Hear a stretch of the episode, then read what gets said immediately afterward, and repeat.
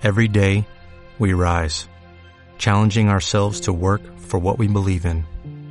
At U.S. Border Patrol, protecting our borders is more than a job, it's a calling.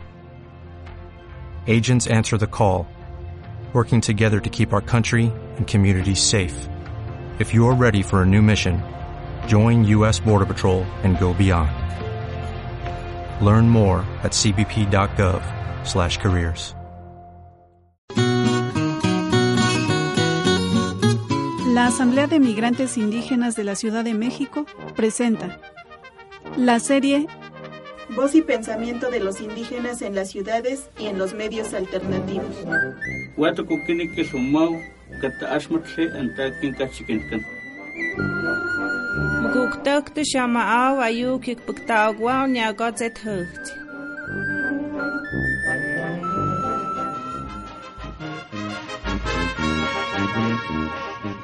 Aportación de nuestra cultura en la ciudad. Experiencia. Vida comunitaria. Educación comunitaria. Apropiación tecnológica. Nuestros derechos. Y el acceso a los medios de comunicación.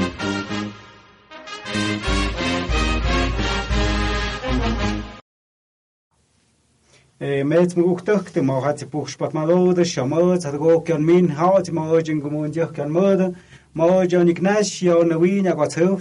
халин өөз шом халгуух намиуки навяажид мгүүгтөхт шом зөөзан данавгтааг хжиот хүмөхт ят боо ят шоу халин өөз аюук никнаушт халин зөөз халгуух нуазо дан мгүүг бон хат ят цнаажиб навин бон хат ям дэмэн дэхаут а гавнаога аюкао жи бон хат яо тэхүүхкят найдэн уктун дэпөхт янавин жи бон аюкао ят мгүүгтөхт нарен өөз шом нэгап шицгүүх хан мгүүг шом дэмэн дэхаут shom hade meja ogwa onda ti khach o yip ka o yip ukso za tsnao yig yanyash ukti khacha winzo na kudung yik yik e tam maja puk tek tan ma phiza za suza tsnao yig o yik chu khu pon hach o yo tsna yuk wone na yuk ho yo chone mu guk tek tek o ya kwadgo kem na vyaw chinde na ishende hamesh patmado tam me na hama yuk shak tam mon su ze na de ni go ya ni zu khun de za nun maun ya ma ja kun u pon hat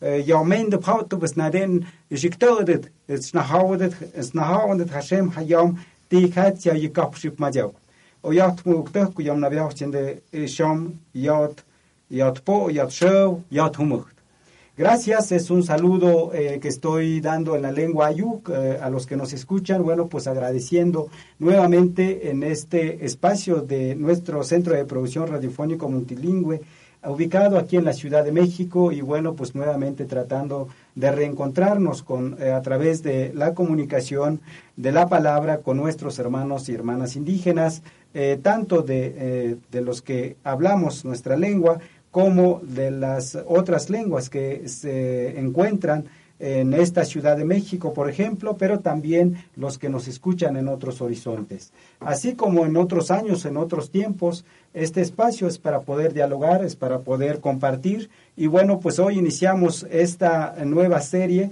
en donde podamos seguir eh, conociendo, seguir analizando, seguir eh, también eh, que otras personas nos compartan su experiencia, su trabajo, su vida aquí en la ciudad. Y pues eh, este día no va a ser la excepción. Tenemos a dos invitadas que pues nos van a compartir en esta nuestra hora de programa pues distintas experiencias, distintos trabajos, distintas eh, este, pensamientos que nos puedan decir de cómo se vive, de cómo se piensa y cuáles son los, eh, las problemáticas, las situaciones que eh, eh, pues transcurren o se enfrentan, se enfrentan en, al vivir como indígenas en la ciudad. Agradez, agradezco pues en ese sentido a, a Larisa Ortiz de origen nahua pues por estar aquí. Gracias Larisa, a Sandra Chávez, también una antropóloga que este, pues son eh, cercanos al tema de los pueblos indígenas y, eh, y, este, y seguramente pues esta tarde nos podrán compartir mucho de lo que ellos han vivido en esta, en esta ciudad.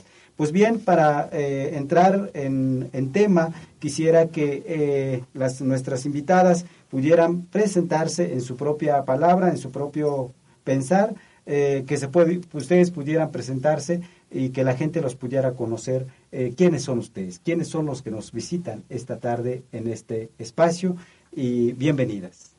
Pues Cualitonali, buena tarde, buen sol.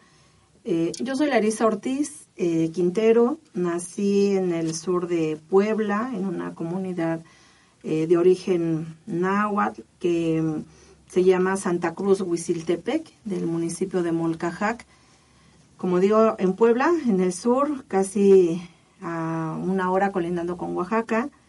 Y bueno, pues este, aun cuando nací allá, pues este, mis padres migraron a esta Ciudad de México y pues ya me trajeron muy, muy niña, ya todos mis estudios los hice aquí, pero afortunadamente, aun cuando ellos pues se vinieron, los dos son de comunidades distintas, aquí se conocieron, pues nunca dejaron de de ir a la comunidad, ¿no? A las dos.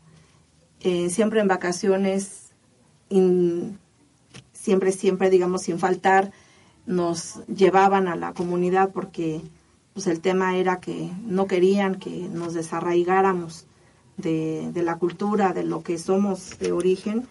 Y bueno, pues así es que pues termino aquí estudios de derecho y pues ni siquiera casi empiezo a, estudiar cuando ya me involucro en procesos organizativos con otros compañeros de la universidad y nos vamos pues a las comunidades a dar asesoría, acompañamiento, pues en las diferentes luchas que tienen de manera permanente en todos, en, diversas temáticas, ¿no?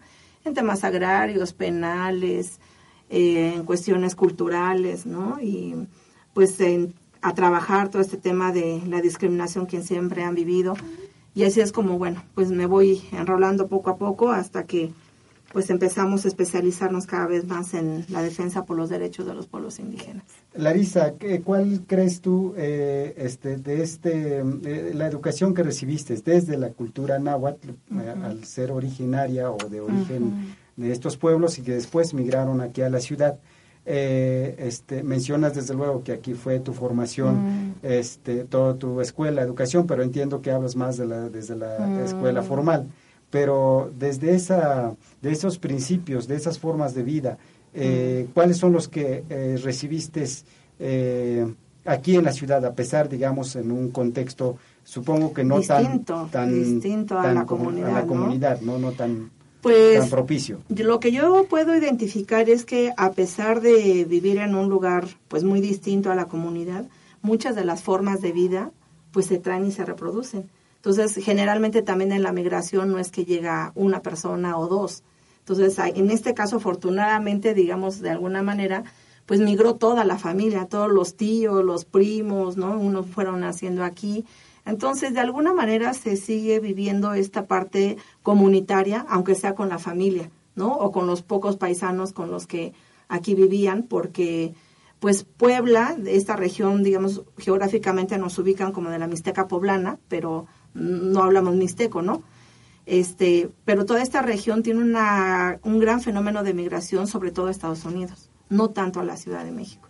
Nosotros tuvimos como una, una, una cuestión muy particular porque mientras muchos paisanos se van a Estados Unidos o a otras regiones, sobre todo para tener una vida mejor, lo piensan más en términos económicos. Y en este caso, sobre todo mi papá, migró para poder estudiar.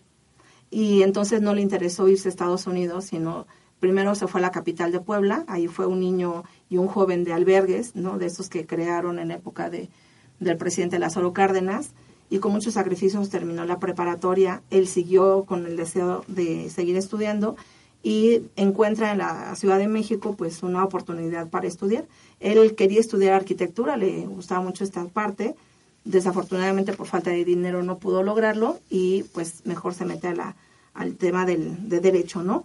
Pero estas formas de cada ocho días, aunque viviéramos separados en casas distintas, ¿no? Eh, y estarnos juntando así sin faltar un fin de semana, tíos, primos, la comida colectiva, eh, aprovechar el espacio para ver cómo nos va, cómo nos ayudamos.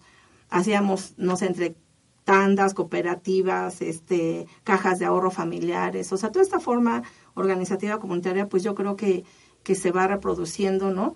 Y pues este ligue que nunca se pierde con la comunidad es fundamental, porque es como volver a alimentarte, o sea, te vienes acá un tiempo y haces tu vida porque tienes que sobrevivir de algo, pero en la parte cultural, el regresar a la comunidad es un alimento espiritual, colectivo.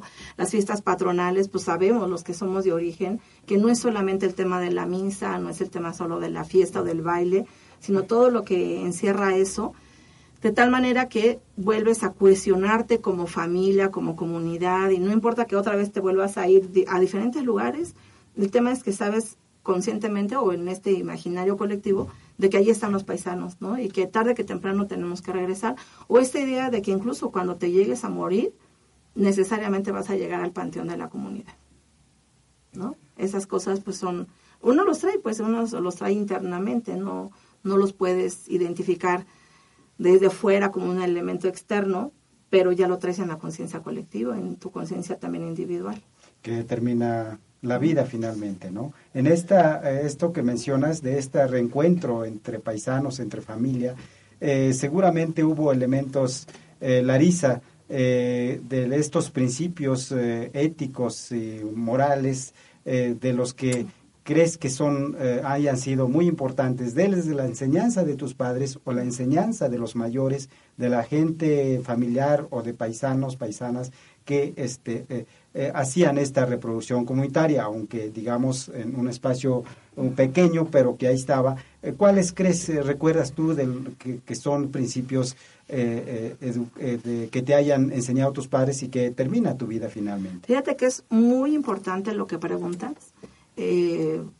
Algunas veces me he puesto a pensar, digo, ¿en qué nos podemos parecer a la gente que no es indígena o que o, entre indígenas que no. Yo lo que puedo identificar, y porque sí lo tengo grabado muy desde niña, es que una cuestión de respeto, eh, por ejemplo, el tema del respeto es un tema de principio que yo lo he visto en todos lados. Claro, en digamos, en las comunidades, ¿no? Eh, puede ser que hay ya cada vez más gente que se va zafando, va entendiendo como otras maneras de vida, ¿no? Pero a mí me quedó muy claro el tema del respeto. ¿no? Esa manera de dirigirte a los mayores es un tema que, por ejemplo, a mí me ha costado mucho trabajo entenderlo en la ciudad, porque yo veo a muchos jóvenes eh, o personas ya grandes, pero no tan, tan mayores, que se refieren a los adultos mayores y les hablan de tú, por ejemplo, ¿no? Y a mí me cuesta mucho trabajo, por ejemplo, entenderlo, porque yo fui educada con un tema de, sea como sea el adulto mayor, es un tema de mucho respeto, o sea, de levantarte y darle la silla, este, de saludarlo de usted, de dirigirte con mucho respeto, de no andarte burlando si es que camina despacio, de ese tipo de cuestiones, ¿no? Y que aquí en la ciudad, por ejemplo, eso no se ve. O sea, aquí cuesta tanto trabajo ver que en el metro, en el camión, va una persona adulta mayor y la gente se hace la dormida si va sentada, ¿no? Y no se lo da. Eh, o le habla de tú, ¿no? Como si fuéramos este, iguales. Y bueno, pues por lo menos a mí me enseñaron esa parte, ¿no? Entonces, el tema del respeto, el tema de la honestidad, otro tema súper importante, ¿no? De siempre decirnos, si en la casa se queda un billete de dinero, es que ese billete tiene que quedarse ahí. Siempre vamos a tener un dueño, no va a tener un dueño, y nunca nos atreveríamos a tomarlo, ¿no?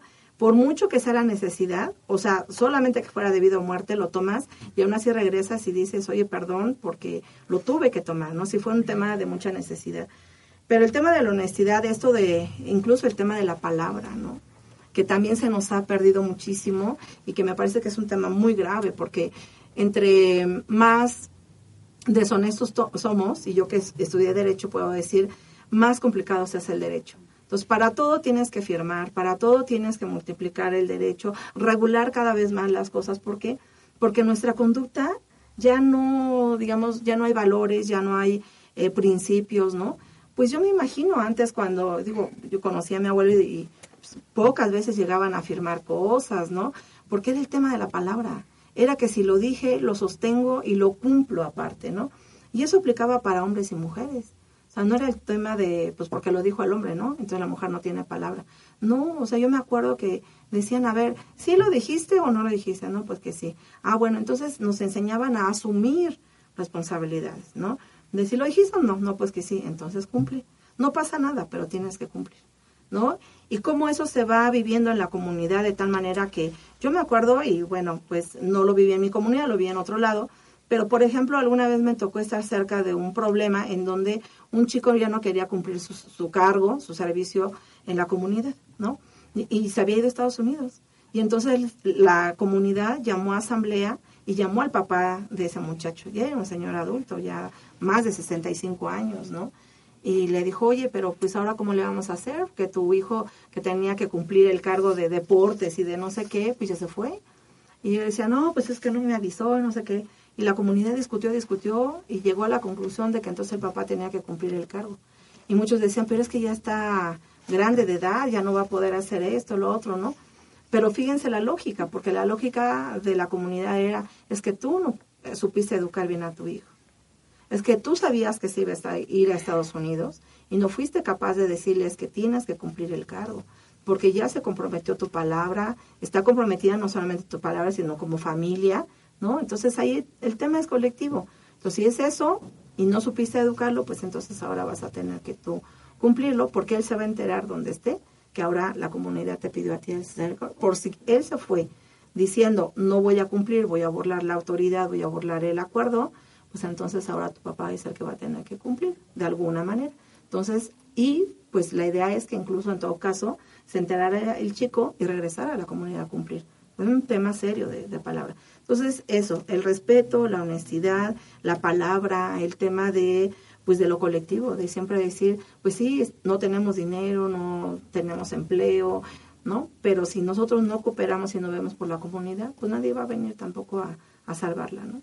Las responsabilidades comunitarias también. Entonces también es un papel muy importante. Eh, pues creo que son, son estos principios que nosotros creemos que lo que nos enseñan desde nuestros padres, desde nuestra comunidad, es con, ese, con esos principios entramos a la vida en sociedad en la vida en relación con otros. Y bueno, pues este, gracias por compartirnos esta parte. Larisa, eh, Sandra, por favor, que tú nos puedas eh, comentar quién es Sandra, que la gente pueda conocer eh, siempre en nuestro espacio, es una característica que más allá de lo que hacemos profesionalmente, también muy importante, tenemos una, una formación, una educación detrás, una forma de ver el mundo que nos van configurando a través, bueno, pues qué te voy a decir a, ti de forma de ver el mundo siendo antropóloga, eh, este, que, que has, eh, te has formado en esa materia, pero que tú nos puedas compartir. Sí, buenas tardes a todos. Eh, bueno, mi nombre es Sandra Chávez, soy antropóloga social, estudié aquí en la Ciudad de México. el tema de los pueblos indígenas siempre me ha, como me ha jalado, ¿no? O sea, es un tema que me, que me jala yo lo atribuyo mucho a también a, mis orígenes. Este, no están claros mis orígenes étnicos en ese sentido, ¿no? ahí tendría yo que hacer incluso arqueología social, ¿no? Para ver dónde están. Pero lo que sí está claro es de que mi familia, como muchas familias que llegaron al Distrito Federal, pues provienen, provinieron de otros estados de la República, ¿no?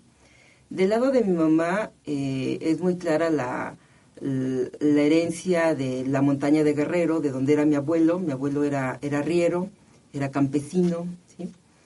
Y conocí a mi abuela en, el, en Cuernavaca. Ella viene de Chalma, del Estado de México. Y en Cuernavaca se conocen y hacen pareja. Y ahí viven durante mucho tiempo hasta que mi madre nace, ¿no? En cambio, la familia de mi papá viene de Guanajuato, es otra, es otra raíz, ¿no? Incluso yo podría decir una raíz más española porque este, los Chávez Morado este, provienen de, España.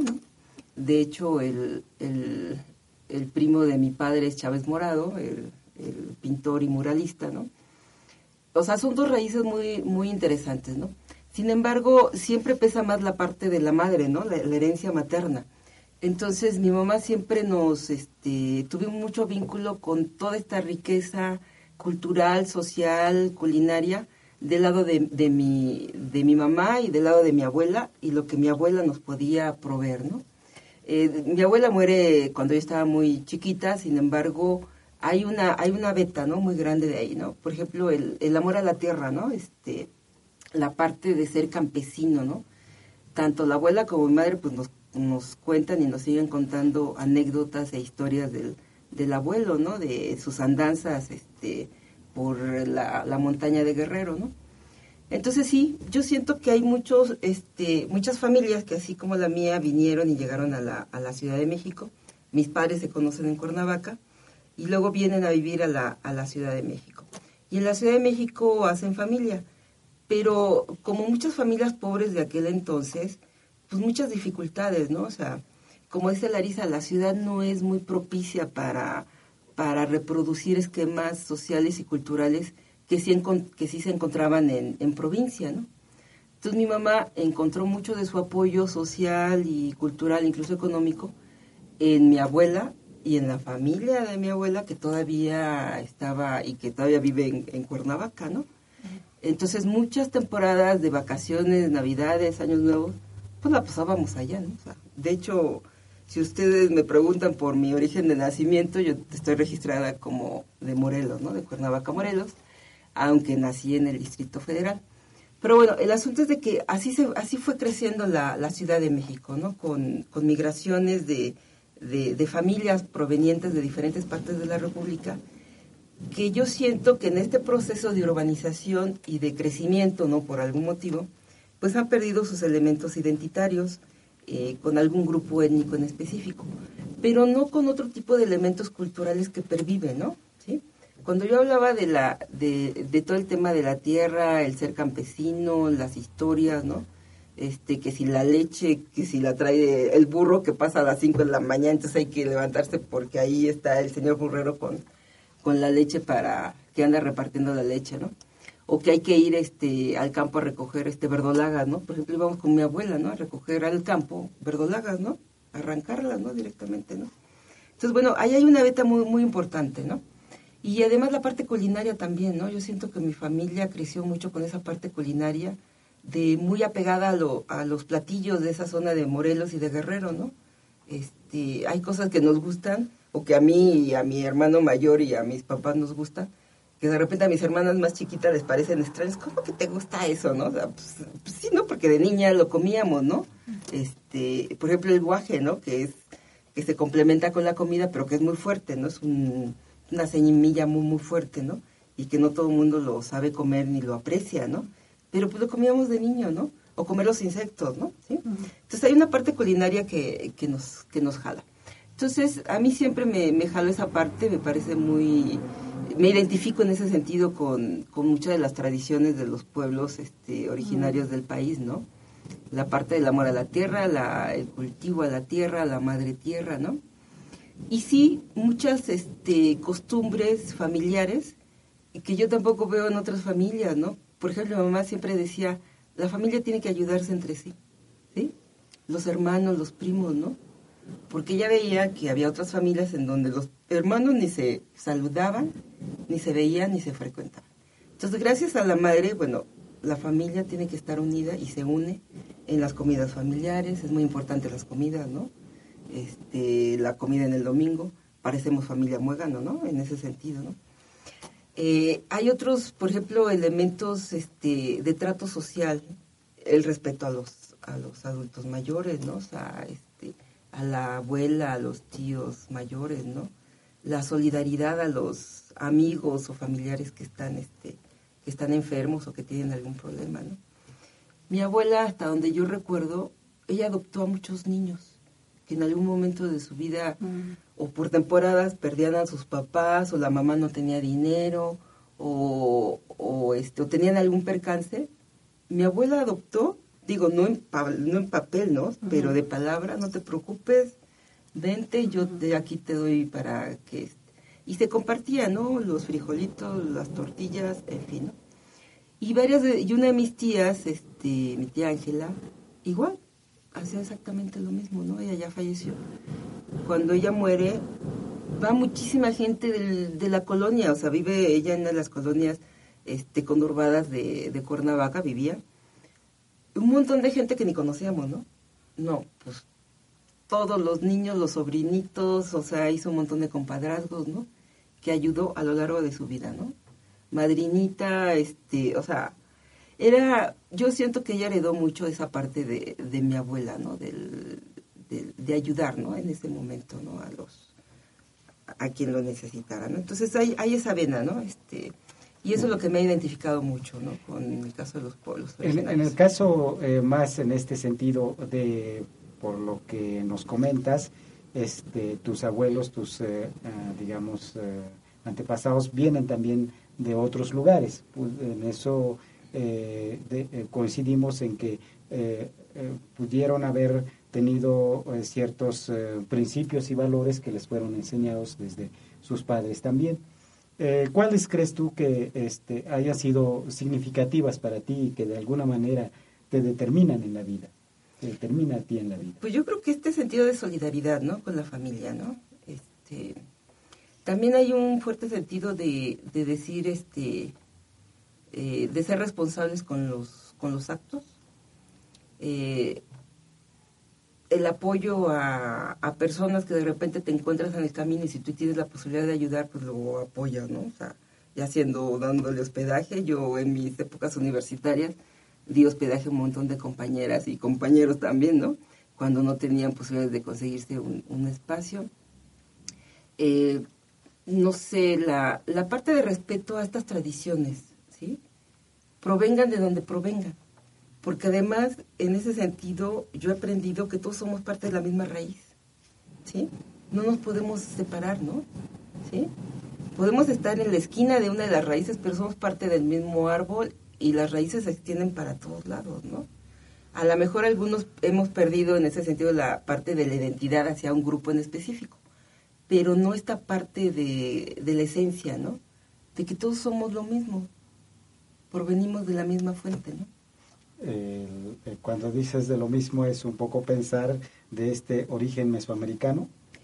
Del origen mesoamericano, del origen de, bueno, yo hasta me iría hasta mucho más atrás, ¿no?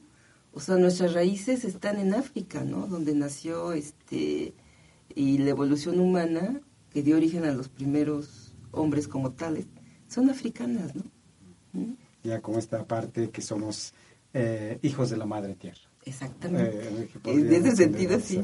Así. Muy bien, pues eh, estamos platicando con Larisa Ortiz y Sandra Chávez, conociendo de la vida indígena, la vida individual, la vida personal en la ciudad, pero también la parte familiar y colectivo desde la perspectiva de lo comunitario en la Ciudad de México. Vamos a escuchar en este momento el Carnavalito, una pieza musical de la zona de Veracruz, Nahuas de Veracruz.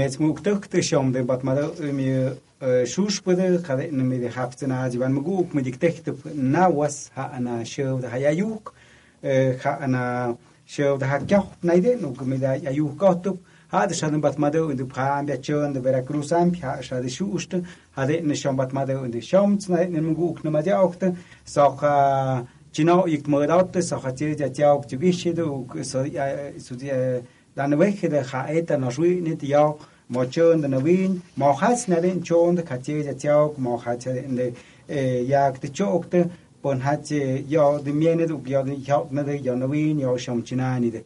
Muguk ta patmado in de shom ta na ma ja gwand eh, in muguk eh, shom na ma amjon hade ni shom dik nashti ayu o yat patmado gracias eh, este recalcando que estamos compartiendo en la lengua ayuk de la variante de Tlavitoltepec y en español, desde luego, que estamos dialogando también y eh, compartiendo eh, la experiencia, la vida de eh, las personas, en este caso de Larisa Ortiz y de Sandra Chávez, pues platicando su experiencia de la ciudad. Seguramente los que nos escuchan este, coinciden, se sienten identificados con toda esta forma de experiencia de vida aquí en la ciudad, puesto que pues eh, seguramente hemos vivido experiencias eh, similares desde este, eh, desde este proceso de migración. Hemos también escuchado una pieza musical, es una banda de la zona de los Nahuas de Veracruz y bueno, pues nos han compartido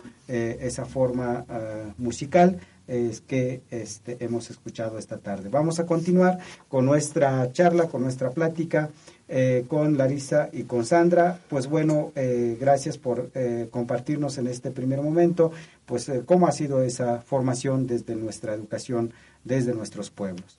Eh, quisiéramos, eh, en todo caso, abrir una, un, un momento en donde podamos hablar a lo mejor más ampliamente en términos eh, pues de la presencia indígena en la ciudad. Ustedes que nos puedan platicar qué experiencia han tenido de esta presencia indígena en la ciudad, cómo lo, cómo lo viven, cómo lo ven, eh, qué sucede eh, este, con los pueblos, con las comunidades, con las personas eh, que llegan a la ciudad, cómo lo, cómo lo han este, vivenciado ustedes.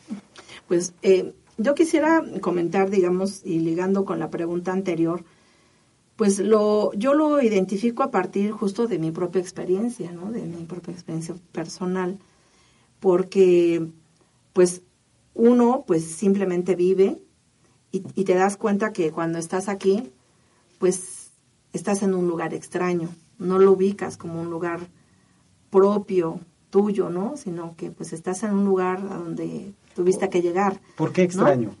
Extraño porque no está tu gente, porque no está tu forma de vida, no es tu forma de, de pensar en muchas cosas, ¿no? Y yo cómo empiezo a identificarlo y dónde me empiezo a confrontar, digamos, con una realidad que no es de origen, digamos. Propia no, porque digo, pues, finalmente somos de aquí, todo es propio, pero de origen, ¿no? Eh, yo empiezo a tener conciencia, pues, conforme vas creciendo, como eres niño, pues, tu ambiente es tu casa y todo lo que vives ahí, pues, no te causa extrañeza. En la medida en que vas saliendo y vas, eh, digamos, conviviendo en otros espacios como la escuela, como la calle, el mercado, etcétera, te vas dando cuenta que no todo es como tú lo, lo vives o lo piensas. Entonces, eh, por ejemplo, en la primaria, pues yo iba con trenzas, ¿no? Iba, siempre tuve cabello largo, ¿no? Y lo que ahí pasaba era que, pues platicaba, por ejemplo, de la comida, ahorita como decía Sandra, ¿no? La comida es fundamental, porque decíamos, híjole, pues ¿qué comiste hoy o qué trajiste de, de, de refrigerio, ¿no? Para la escuela. Pues no faltaba, pues, el, quien lleva el sándwich, que nada. Y, y uno dice, pues es que uno lleva tacos, ¿no? llevas tu taco, llevas tu café, llevas, ¿no? Pues lo que comes en tu casa. La fruta ¿no? que luego traen del pueblo. Sí, ándale, ¿no? Por ejemplo, mi abuelita cada temporada pues traía pitayas y pitajayas de la zona, ¿no? Y la gente no lo conocía. Y a mí me caía extraño, ¿cómo que no lo conoces, no? Pues a mí se me hacía como algo obvio. Pero entonces vas entendiendo que no es cierto que todo el mundo este, entiende esto. El tema del guaje, por ejemplo, por excelencia en la casa. O sea, cuando es temporada, pues eh, sería pecado no comer. Y hay muchas formas de comerlo también. Y claro que no, hay quien se lo come crudo, pero hay quien lo tuesta y lo pone en la salsa y en el mole y en el, ¿no? Y la gente, o sea, tú le das de comer eso porque es lo que tienes en la casa y de repente dice, ¿cómo esto, no? Entonces esperan el huevo con, este, con, este, ¿cómo se llama? con jamón, ¿no? O la sopita, o, cosas eso que, que, se ve, come mucho más en los restaurantes, ¿no? O la comida con con este, con, ¿cómo se llama? Con bolillo, ¿no? O sea, que yo decía, ¿cómo con bolillo? O sea, y hasta ahora, ¿no? O sea, yo no puedo comer con bolillo, yo como con tortilla o no como nada, pero no me imagino comiéndome cosas ahí con bolillo, ¿no? Entonces, en esos pequeños detalles te vas dando cuenta que no es cierto que todos somos iguales. Digamos, sí, en términos de lo que planteaba Sandra, de que todos provenimos, pues sí, obviamente de, de África, ¿no? Y en ese sentido somos la misma raza humana pero estamos hablando en términos culturales, cómo cada región va creando pues, sus propias formas eh, culturales eh, para todo, ¿no? Para vivir, para convivir, para organizarse políticamente, etcétera, etcétera, ¿no? Pero voy creciendo y me doy cuenta cuando ya estoy en la universidad y cuando ya me voy a las comunidades a la defensa, ¿no? Propiamente, que hay algo, que el derecho no me acaba de explicar qué es porque me acuerdo perfectamente que una vez me tocó en estando en Oaxaca una defensa de territorio de una comunidad indígena y que hablando con el magistrado agrario, pues no se entendía por qué no se tenía que tocar el agua de ese río, porque era sagrado. Y nadie, o sea, ni siquiera integrantes de la comunidad podrían entrar, salvo algunas personas, porque ahí se hacían rituales sagrados. Y como para el magistrado no era más que agua, ¿no? Y cómo para la comunidad era todo un tema espiritual, o sea, otro, otra cuestión, ¿no? Y entonces yo dije, pero ¿cómo no lo puede entender el magistrado? No, no, no entiendo cómo no lo entiende, ¿no? Y entonces yo misma tuve que salir como ver desde fuera qué estaba pasando. Y me empiezo a dar cuenta, pues que hay un choque más que jurídico, es cultural, de que la gente no ve lo mismo que tú estás viendo. ¿Y por qué? Y ahí es cuando entro a estudiar antropología también, para tener más elementos de entender qué es la cultura y, llegar a la conclusión de que no hay una cultura, sino hay varias culturas y que van a depender también del medio ambiente, etcétera, etcétera. Y ahí es justo donde nos conocemos también con, con Sandra, ¿no? Y entonces ya empiezo yo más bien a hacer una especie como de interpretación cultural o volverme perito cultural también para a las comunidades explicarles por qué el magistrado no podía entenderles y luego hablar con el magistrado para decir por qué era importante para ellos en términos espirituales. Afortunadamente, em, por ejemplo, el convenio 169, cuando ya se emite y que habla justamente de respetar esta forma particular espiritual que tienen las comunidades, los pueblos indígenas sobre sus tierras, sus territorios, sus, em, su hábitat, ¿no? Que tiene un significado totalmente distinto para los que no son indígenas, pues nos viene a ayudar como un instrumento para podernos entender en esto que ahora conocemos como eh, interculturalidad, ¿no? O sea, tenemos que crear los puentes de entendimiento, pero a partir justamente de entender qué es la cultura y que para a lo mejor para mí lo que estoy viendo es un palo de escoba, pero para el otro es un bastón de mando que implica poder y que conociendo nuestra cultura no indígena, pues también existen esos elementos, ¿no? Yo les decía o les digo a mis alumnos en las clases, ¿cómo, cómo desde una comunidad no se logra entender que si el presidente de la República, si no se pone la banda presidencial o hasta que se la pone, es presidente de la República? No lo pueden entender, ¿cómo por qué? O sea, sería tan fácil decir, pues si ya te dieron tu nombramiento, pues ya en ese momento, ¿no? Y sin embargo hay una serie de rituales, digamos, que todo eso acompañan para poder entender esto. Sí, sí, incluso mira, el, el tema de que si todos provenimos de lo mismo, existe el gran problema de que también los esquemas y las estructuras sociales definen que hay categorías, ¿no? No son más que otros. Y desgraciadamente en la cultura dominante en la que vivimos, pues hay un esquema de discriminación precisamente hacia los pueblos indígenas y hacia las comunidades específicamente las que viven en contextos urbanos y específicamente en la Ciudad de México. Yo también me acerqué al, al esquema de los, del respeto de la cultura y de la diversidad cultural, precisamente a partir precisamente de la antropología. La antropología hay, una gran, hay un gran principio de que ninguna cultura está por encima de otra. ¿sí? Todas las culturas tienen una igualdad en términos de valores, ¿sí? y todas valen igual. No hay ninguna mayor o mejor que otra. ¿sí? Igual sirve o igual es, está bien comer con tortilla que comer con pan. ¿sí? ¿Sí? Hay una valoración en ese sentido positiva de todas las culturas. Entonces, cuando yo hago trabajo ya de campo en algunas zonas indígenas, empiezo a ver, sí, situaciones de discriminación y situaciones de no reconocimiento a las prácticas culturales de los pueblos indígenas. De hecho, cuando estuve trabajando en el Instituto Nacional Indigenista, precisamente en el área de asuntos religiosos, nos encontrábamos con este tipo de situaciones. Eh, pueblos o comunidades en donde alguien de la comunidad o alguien externo a la comunidad decía o, o, criticaba las costumbres y las prácticas religiosas de la comunidad, del pueblo, ¿sí? Entonces, o había disputa por el, el templo católico, o había disputa por los lugares sagrados de la comunidad, o había este no reconocimiento de que existe una cosmovisión que, le está de, eh, que está determinando un simbolismo y un significado a algo, ¿no?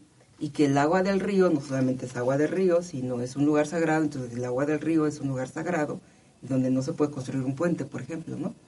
Entonces, hay situaciones en donde sí, este, yo más bien me tuve que acercar al, al derecho para entender o para agarrarnos de ahí y ver qué, instrumentos jurídicos podían defender las prácticas religiosas de los pueblos indígenas, ¿no?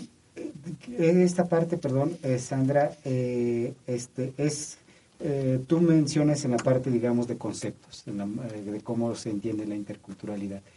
El, este, puede ser una de las, digamos, ideas teóricas que existen y existen muchas, pero el, el gran cotidiano, aquí en la ciudad, por ejemplo, es que se vive esa discriminación, esa exclusión.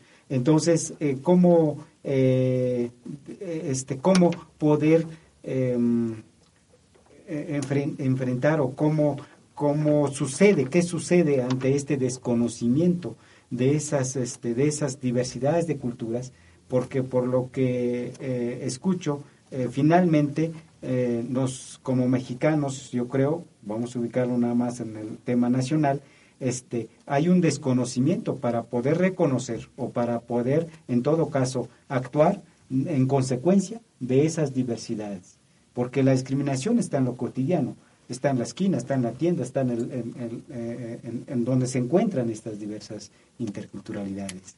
Sí, yo quisiera decir, em, digamos, me atrevería a decir que la discriminación no solo se vive en las ciudades ¿no? Sí se nota más porque hay una presencia, digamos, de no indígenas, pero me parece que había que ubicar la discriminación como un tema sistémico, es decir, hay un sistema que permanentemente nos está recordando que no somos iguales, ¿no? Que venimos, digamos, de diferentes lugares y que, que quizá no valemos lo mismo yo creo que hay una cultura imperante, que bueno, algunos le han llamado occidental, que nos ha permeado, no ahora, sino por siglos, ¿no? Por siglos desde que llegan en estas tierras los colonizadores, pero que aún así tú vas a Europa o vas a otro lugar y todavía hay quienes se piensan que hay una cultura que es la que vale y las otras no, no valen, ¿no? Entonces estamos muy inmersos todos desafortunadamente en esta lógica, que por cierto decía Sandra, y decía bien que desde la antropología pues queda muy claro que hay muchas culturas y que tienen el mismo valor. Afortunadamente yo diría que había que sumarle que ya hay instrumentos internacionales jurídicos que te lo dicen claramente, ¿no? ya no nada más es la antropología, sino es el derecho también, que te dice que todas las culturas valen lo mismo. Y no solamente eso, sino que tenemos que superar esta idea de que solamente hay un modelo de desarrollo que es el que hay que seguir y hay que alinearnos todos, ¿no? Y en ese sentido, por eso unos son desarrollados porque siguen ese modelo y otros que no siguen ese modelo somos subdesarrollados de tercer mundo, en vías de desarrollo, etcétera, etcétera, ¿no? Entonces, si nosotros tenemos en cuenta esto, que ahora ya se respalda también con esta parte jurídica, perfectamente entonces todos cabemos y todos tenemos que hacer valer que todos somos iguales en términos culturales, ¿no? Esa es una. Pero la otra digo que es una cuestión sistémica, porque aun cuando tú estés en la comunidad, ya están permeadas las comunidades de decir, ¿cómo le hacemos para dejar de ser lo que somos? Y entonces todos traemos una lógica de tenemos que irnos a la ciudad, tenemos que irnos casi casi a, a profesionalizar, ¿no? Porque lo que vale es, es eso, o sea, nosotros aquí con nuestra cultura, nuestra música, nuestro vestido, nuestra forma de, de comer, ¿no? Ya no vale, ¿no? O no, no ha valido, ¿no?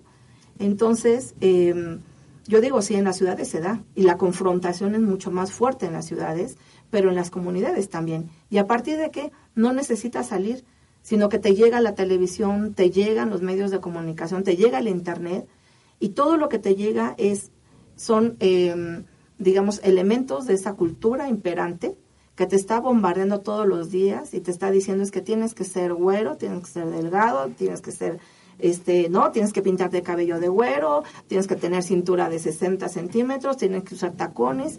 Y ahí están todas las compañeras, ¿no? Este, ahora sí que hermanas paisanas, ¿no? Eh, por ejemplo, me acuerdo cuando salió de moda esa época de, de la película de Mujer Bonita, que puso de moda las botas arriba de las rodillas.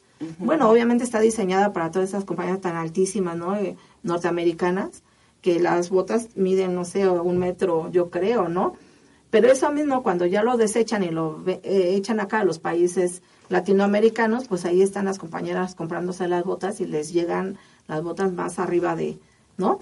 Entonces tú dices, pues es que no estamos siendo también reflexivos, reflexivos y reflexivas para comprender si es eso realmente lo que nos gusta, lo que queremos ser o este u otra cosa, ¿no? Pero yo digo, el bombardeo que recibimos, y no se diga de la televisión, y vean ustedes cuánto invirtió el, eh, el Estado ahora que hubo el cambio de las televisoras para que la gente ni siquiera se preocupara porque no tenía dinero para comprar una televisión, pues ahí estuvo regalando todas las, las cientos de televisiones o miles de televisiones en todo el país con tal de que la gente siga recibiendo la información, ¿no? Este, entonces a, es... a, a pesar de que existen estas, eh, digamos, definiciones eh, antropológicas, inclusive poder preguntar si la antropología, la, las ciencias sociales están también uh, están contribuyendo para esta eh, necesidad de cambio de lo que se concibe como indígena, porque generalmente en esta idea efectivamente eh, lo indígena significa todo lo peor, todo lo negativo, eh, aunque ustedes están mencionando de estas disposiciones internacionales como el Convenio 169, como la Declaración este, como algunos conceptos de interculturalidad contribuirían a que debería ser con mayor respeto, con mayor igualdad.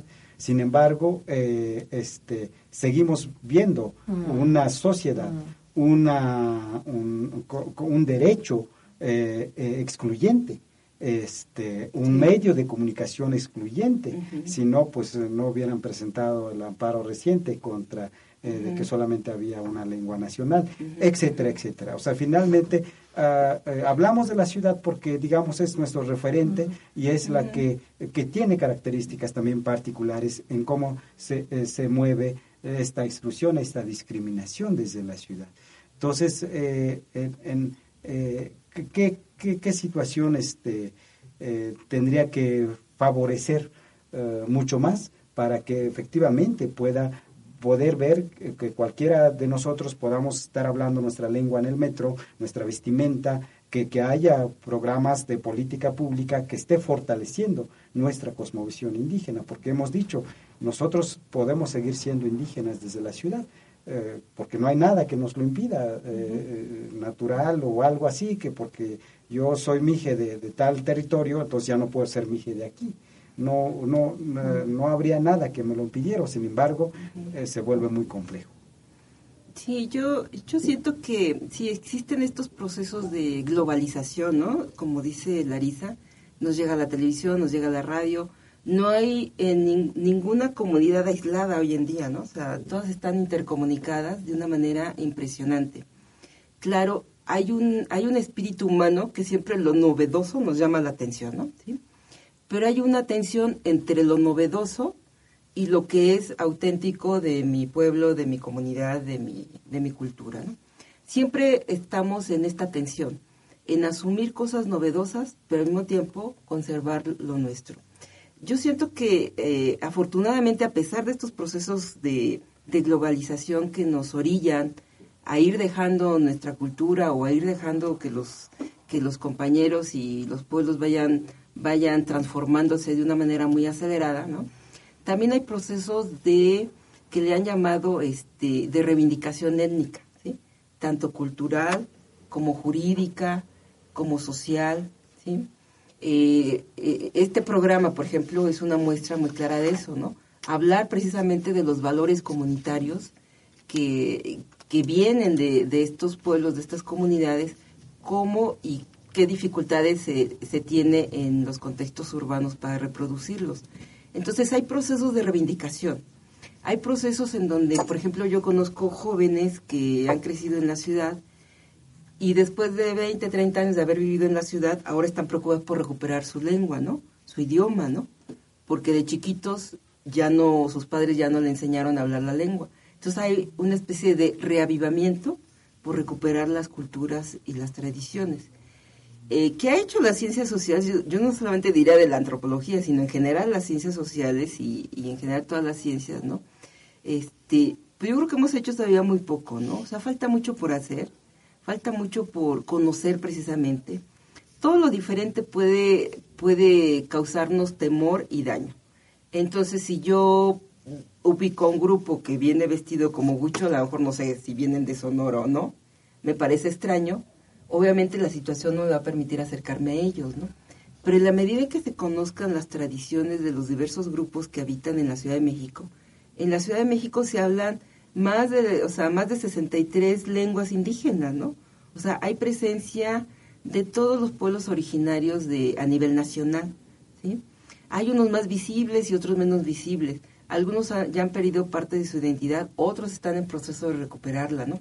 Unos más son más aguerridos en esta lucha por, por la sobrevivencia, pero hay otros que aún habiéndose integrados al contexto urbano y, y son profesionistas o puedan tener un negocio, también están buscando sus raíces en otro, en otro sentido, ¿no?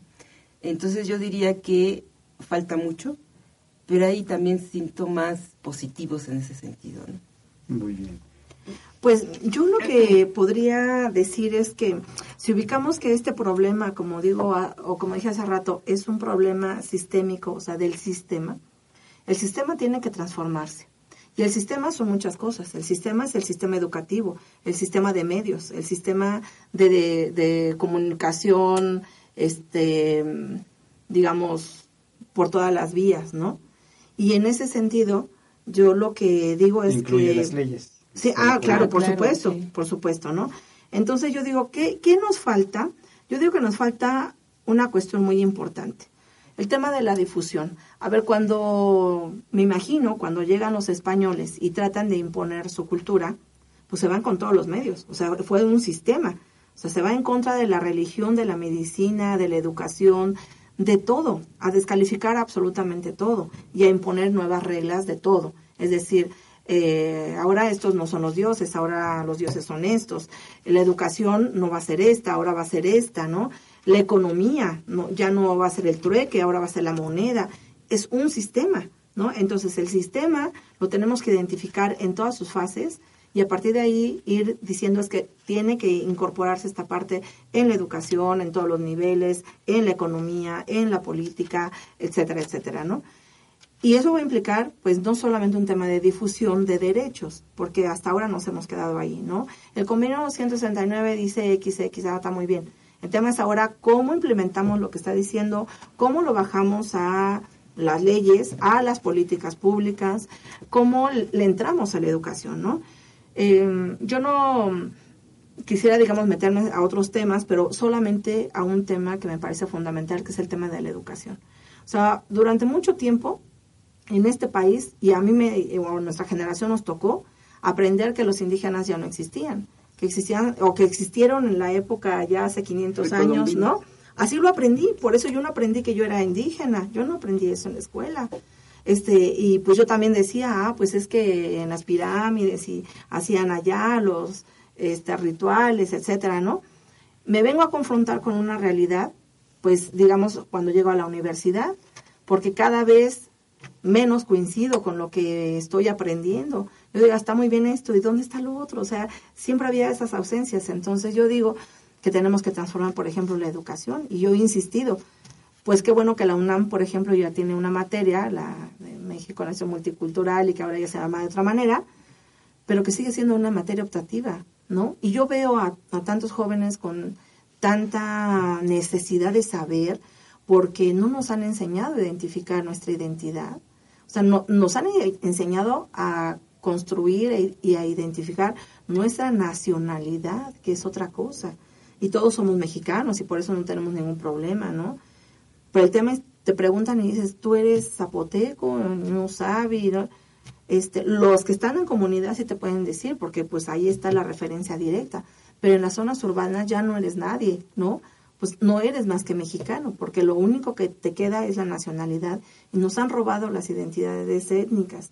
Entonces yo lo que creo es que, pues sí, tenemos que ir revisando el sistema de tal manera que vayan transformando las cosas y que nos vayan, nos vaya el sistema permitiendo reconocer, recuperar incluso nuestras identidades étnicas, ¿no? Porque ahí están. Y yo quisiera nada más recalcar que eh, recientemente, tiene poco más de un mes que salió la encuesta Intercensal 2015 y que afortunadamente ya metieron un indicador que es que le preguntan a la gente si se asume o no como indígena. Y yo sorpresa, en la Ciudad de México, más de 800 mil personas se asumieron como indígenas. O sea, es una cosa inédita. Es algo que hemos luchado durante mucho tiempo y particularmente en la Ciudad de México, porque una de las cuestiones que se han identificado es cómo se hace política pública en materia indígena en la Ciudad de México si no tienes indicadores. O sea, le preguntas a las autoridades cuántos indígenas hay en la Ciudad de México, nadie te puede decir. Bueno, antes de esta encuesta nadie te identificaba. ¿no? Y entonces, por ejemplo, la Procuraduría Agraria, perdón, la Procuraduría General de Justicia, cuando crea la agencia especializada no para personas indígenas, pues lo crea como un tema más político, ¿no? Porque pues, el aniversario de, nacimiento de Benito Juárez. Entonces, un 21 de marzo dicen, ay, pues hay que crear una agencia, ¿no? A propósito del tema indígena. Pero pensando en que, pues, uno que otro persona indígena iba a estar relacionada ahí, y bueno, pues se dan cuenta que no es cierto que nada más uno que otro, sino que empieza a llegar mucha gente porque pues radica aquí. Entonces imagínense si somos cerca de, ¿cuántos? Este, 12 millones, creo que de, de ciudadanos solamente en la Ciudad de México, estamos hablando del 10% de esta ciudad. No es cosa menor. En términos de políticas públicas, en términos de presupuesto, ¿cuánto tendrían que estar destinando? Y sin embargo, Vean ustedes el despalfarro, bueno, no en la Ciudad de México, pero a nivel federal, el escándalo que ahorita tiene la CDI, ¿no? Por tantos millones de pesos que vayan ustedes a ver a dónde quedaron, porque en todo quizá lo aplicaron, menos en lo que lo tenían que aplicar. Entonces, pues esas son las cosas que tenemos que estar revisando, que sí conocer a través de difusión, pero también de ir impulsando, pues para modificar este sistema.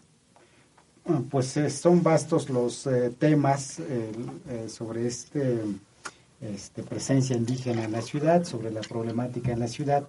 en esta parte final quisiera preguntarles, pues, cuáles son los retos y oportunidades que tendrían el tema indígena urbana este, en, distintos ámbitos. Eh, sabemos que estamos entrando al siglo XXI, pero, este, pero también con un, siguiendo con esta gran exclusión o esta deuda con pueblos, este, con pueblos indígenas. Entonces, ¿cuáles son los, eh, qué, tendría que suceder en, en, la ciudad para que eh, el siglo XXI, si el siglo XX fue eh, parte del, fenómeno migratorio de los pueblos indígenas hacia las ciudades y que ahora es con estos datos duros de que hay un promedio de 800 mil indígenas, bueno, pues entonces pareciera ser que es base suficiente para entonces proyectar o consolidar de esta vida indígena en la ciudad. ¿Cuáles son esas? Yo creo que en la misma línea que señalaba Larisa, eh, tendría que haber una transformación profunda del Estado, ¿sí? del Estado mexicano y específicamente eh, del Estado de, gobierno y de políticas públicas en la Ciudad de México. O sea, reconocer, por ejemplo, a nivel eh, general se dice, pues sí, somos un país pluricultural, pluriétnico. ¿sí? Pero eso qué implica en la vida cotidiana de la gente. Larisa plantea ejemplos de, en materia de educación yo diría, bueno, salud, alimentación, transporte, vivienda, o sea, todo lo que implica la vida cotidiana de las familias que están aquí en la Ciudad de México y que provienen de los diferentes pueblos originarios del, del país. Pues significa que la ciudad, para que los reciba bien y estén bien y puedan reproducir sus formas de organización social, su cosmovisión, tendría que haber una transformación profunda de lo que significa vivir en la ciudad. ¿sí? Dar oportunidad, pero no dar una, la oportunidad como dádiva, sino como un derecho ¿sí? para un buen vivir. ¿sí? En materia de tener un trabajo digno, con un salario digno, ¿sí? asistir a una escuela con una educación intercultural y además una educación que también refuerce mis principios comunitarios, ¿sí? por decir algo. Tener un, un acceso a la salud que respete también mi cosmovisión y forma de ver este, la vida, y la salud y la enfermedad y los procesos curativos, ¿sí? Una ciudad que respete también mis formas de organizarme con el resto de las familias que provienen de mi comunidad. Espacios, lugares donde se reproduzca la cultura, ¿no? Donde se, se pueda reproducir, este, se pueda aprender, por ejemplo, los distintos idiomas indígenas en la ciudad, ¿no? se pueda aprender a escribir, ¿sí? O sea, no solamente que pueda yo hablar mi idioma en los contextos públicos, ¿no? Sino también que yo pueda aprender y ser este alfabeto en, en mi lengua materna, ¿sí? Porque ese es un gran problema en contextos urbanos, que no solamente se va perdiendo la lengua, sino los espacios para aprender a escribir son muy pocos, muy pocos y, muy pocas, este, muy pocos idiomas se están logrando por esa vía, ¿no? ¿Cómo se reproduce una cultura? Pues a través que de que le demos las herramientas necesarias para que los individuos que pertenecen a esa cultura vayan viviendo su cultura y enriqueciendo su cultura en estos contextos urbanos. Entonces yo diría que sí, es una gran transformación y además de todos, ¿no? No solamente del Estado, no solamente de los, de los pertenecientes a, los pueblos originarios, sino también de los otros, de respeto, de entendimiento, de convivencia, o sea, sí implica un gran reto para este ciclo. O sea que ganaría la misma eh, este, sociedad nacional con la posibilidad, la oportunidad de fortalecer Tenemos estas diversidades culturales. Sí. sí, yo diría que primero tendríamos que hacer un plan, digamos, desde nosotros como indígenas, hombres, mujeres, de las zonas urbanas y de zonas rurales, ¿no? Todos este, hacer este plan de acción, porque ya tenemos un marco normativo nacional e internacional que ya nos da cierto margen para actuar y decir lo que somos, lo que queremos, lo que deseamos, ¿no? Es legal, es legítimo, vale igual que, que lo demás, ¿no? Y tenemos que ejercer, digamos, esos derechos, ¿no? Pero yo diría que tenemos que rebasar una visión que desafortunadamente yo identifico que ya como indígenas nos las estamos creyendo y que es solamente exigir estos derechos individuales del derecho a la salud, el derecho a la educación, el derecho al trabajo. O sea, para eso no necesitas ser indígena o reivindicar nada. O sea, como mexicano otra vez, tienes todos esos derechos. Yo creo que uno de los temas importantes es plantearnos cómo nos recuperamos como colectivos indígenas con ciertas características culturales que incluso se, se, nos están perdiendo y se nos están yendo de las manos. No sé, o sea, tendríamos que hacernos preguntas como, ¿qué nos diferencia de ser indígenas o no? ¿No? Nuestra cultura, ¿en qué se diferencia a las demás? Porque no es un tema de palabras, no es, ¿eres indígena o no eres indígena? No, no es solamente eso. Hay una esencia detrás de ser indígena, no solamente por el derecho histórico de ya derivamos de esas poblaciones que estaban cuando llegaron los colonizadores. Es que había una forma de, de vida, una forma de cosmovisión muy distinta a la que llegaron, ¿no? Y que desafortunadamente pues ha ido perdiendo terreno. ¿Por qué? Porque hay una visión, como ya lo vimos, una, una cultura eh, imperante que sigue por la vía de los hechos marcando qué vale y qué no vale, ¿no? Me parece que ahí es donde nos toca a nosotros, sobre todo a nosotros, ¿no? Y, es el llamado a, los que nos están escuchando, porque si nosotros no hacemos estas reflexiones, no va a venir el Estado a decir, a ver qué necesitas, quieres seguir siendo colectivo, ah, a ver, veamos, ¿no? me parece que la transformación del sistema o de los sistemas, ¿no? Tienen que ir con esta vía hacia lo colectivo, a recuperarlo, incluso lo que ya hemos perdido por toda esta por todo este paso del tiempo y por este bombardeo del que ya hemos hablado, ¿no? Pero la otra cuestión es, me parece que en la medida en que resistamos y digamos, sí, sí somos, sí somos lo que decimos que somos, entonces, pues así podemos todavía lograr pues recuperar, fortalecernos, incluso replantearnos como indígenas, que tampoco es que somos un paraíso como algunas veces se, se creyó, ¿no? Hay cosas que hay que revisar al interior de las comunidades, el tema de mujeres, el tema de incluso personas con diversidad sexual al interior de las comunidades, o sea, ese tipo de cosas que necesariamente se tienen que revisar.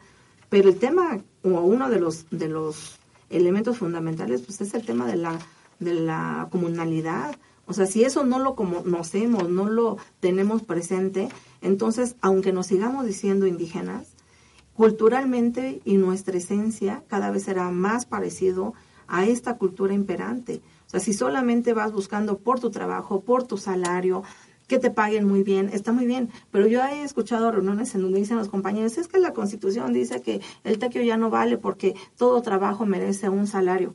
Tú dices, a ver, sí lo dice la Constitución y lo dice desde una visión distinta a la que nosotros hemos tenido hasta ahora. Y reflexionemos por qué el TECIO como una institución ha perdurado y ha sacado adelante a nuestras propias comunidades y cómo nos ha involucrado y nos hace personas este, responsables, etcétera, etcétera. Todo lo que implica el TECIO, ¿no? Entonces, si nosotros empezamos a decir es que solamente si me pagan voy, entonces nosotros mismos, por muy indígenas que seamos, nos estará quedando solamente el nombre, pero toda la parte eh, de esencia ya la estaremos perdiendo.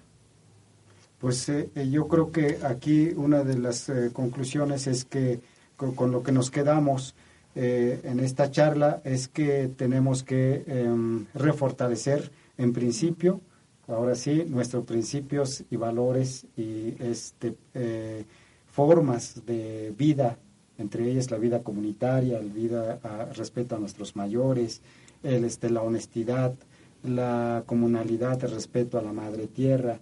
Eh, yo creo que este, tenemos que, eh, están antecedidos antes de identificarnos como, como indígenas. Entonces, sí es, eh, es, un, es un pendiente, es un reto.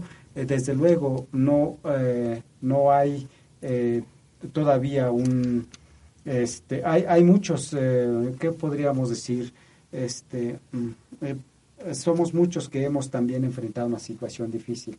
A veces los, los eh, nuestros padres, este, nosotros como padres, a veces no les queremos enseñar a nuestros hijos porque pensamos, porque sentimos, concluimos que no queremos que nuestros hijos sufran lo mismo lo que sufrimos. Por eso también en esta idea eh, eh, por esta forma de discriminación, de exclusión, pero yo creo que con lo que hemos escuchado aquí a través de ustedes, pues eh, hay, ya hay derechos y hay ciertos principios que este, nos permitirían practicar con, con, todo derecho, con toda normalidad, este, esas nuestras propias formas de vida. Pues les agradecemos mucho por esta oportunidad de plática, de charla que no sea la última ocasión, sino que podamos seguir profundizando sobre estos temas. Les eh, agradecemos algunas palabras finales que ustedes quisieran comentar. Pues Tlazocamati, muchas gracias. Pues muchas este, gracias. Al contrario, ¿no? Estos espacios son valiosísimos.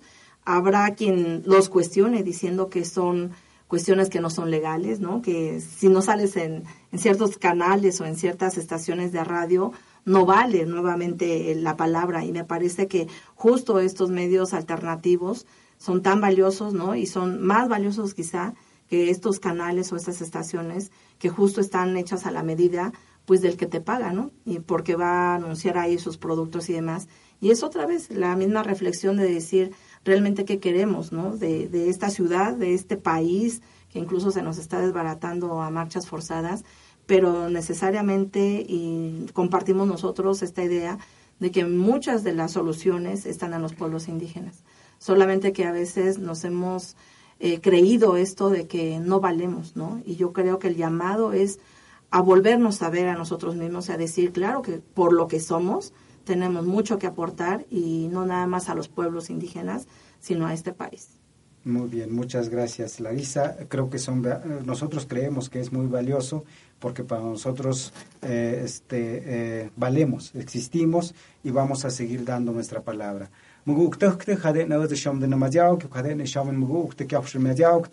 Mugukte jade na de sham de namajau ke jade ne sham mugukte ke afshir majau ke jade ne suze vun maiz suze paun maiz atnao yek tio yek kau yek ku ya jade na ayukau yo nzon namai ya nzon pon haja a hoya ayuk me dautte bachinao yek me dautte es ma mien de jaut hadu koch paduget ja de sham zon ana biot koch mandet avnat vushuk na biot koch mandet Eh, terminamos eh, con nuestro programa con la música Alegres Campesinos. Muchas gracias.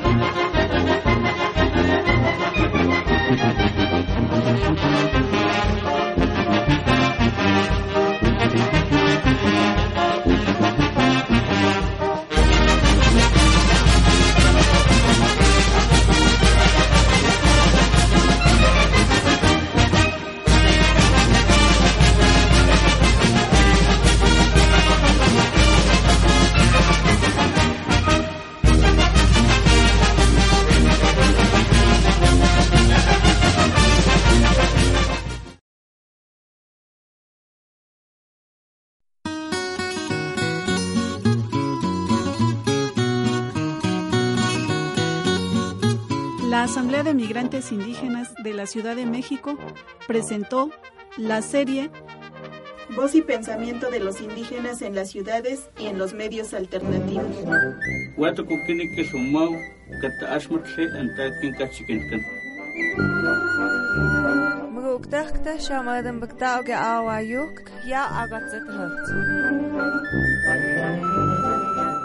Aportación de nuestra cultura en la ciudad.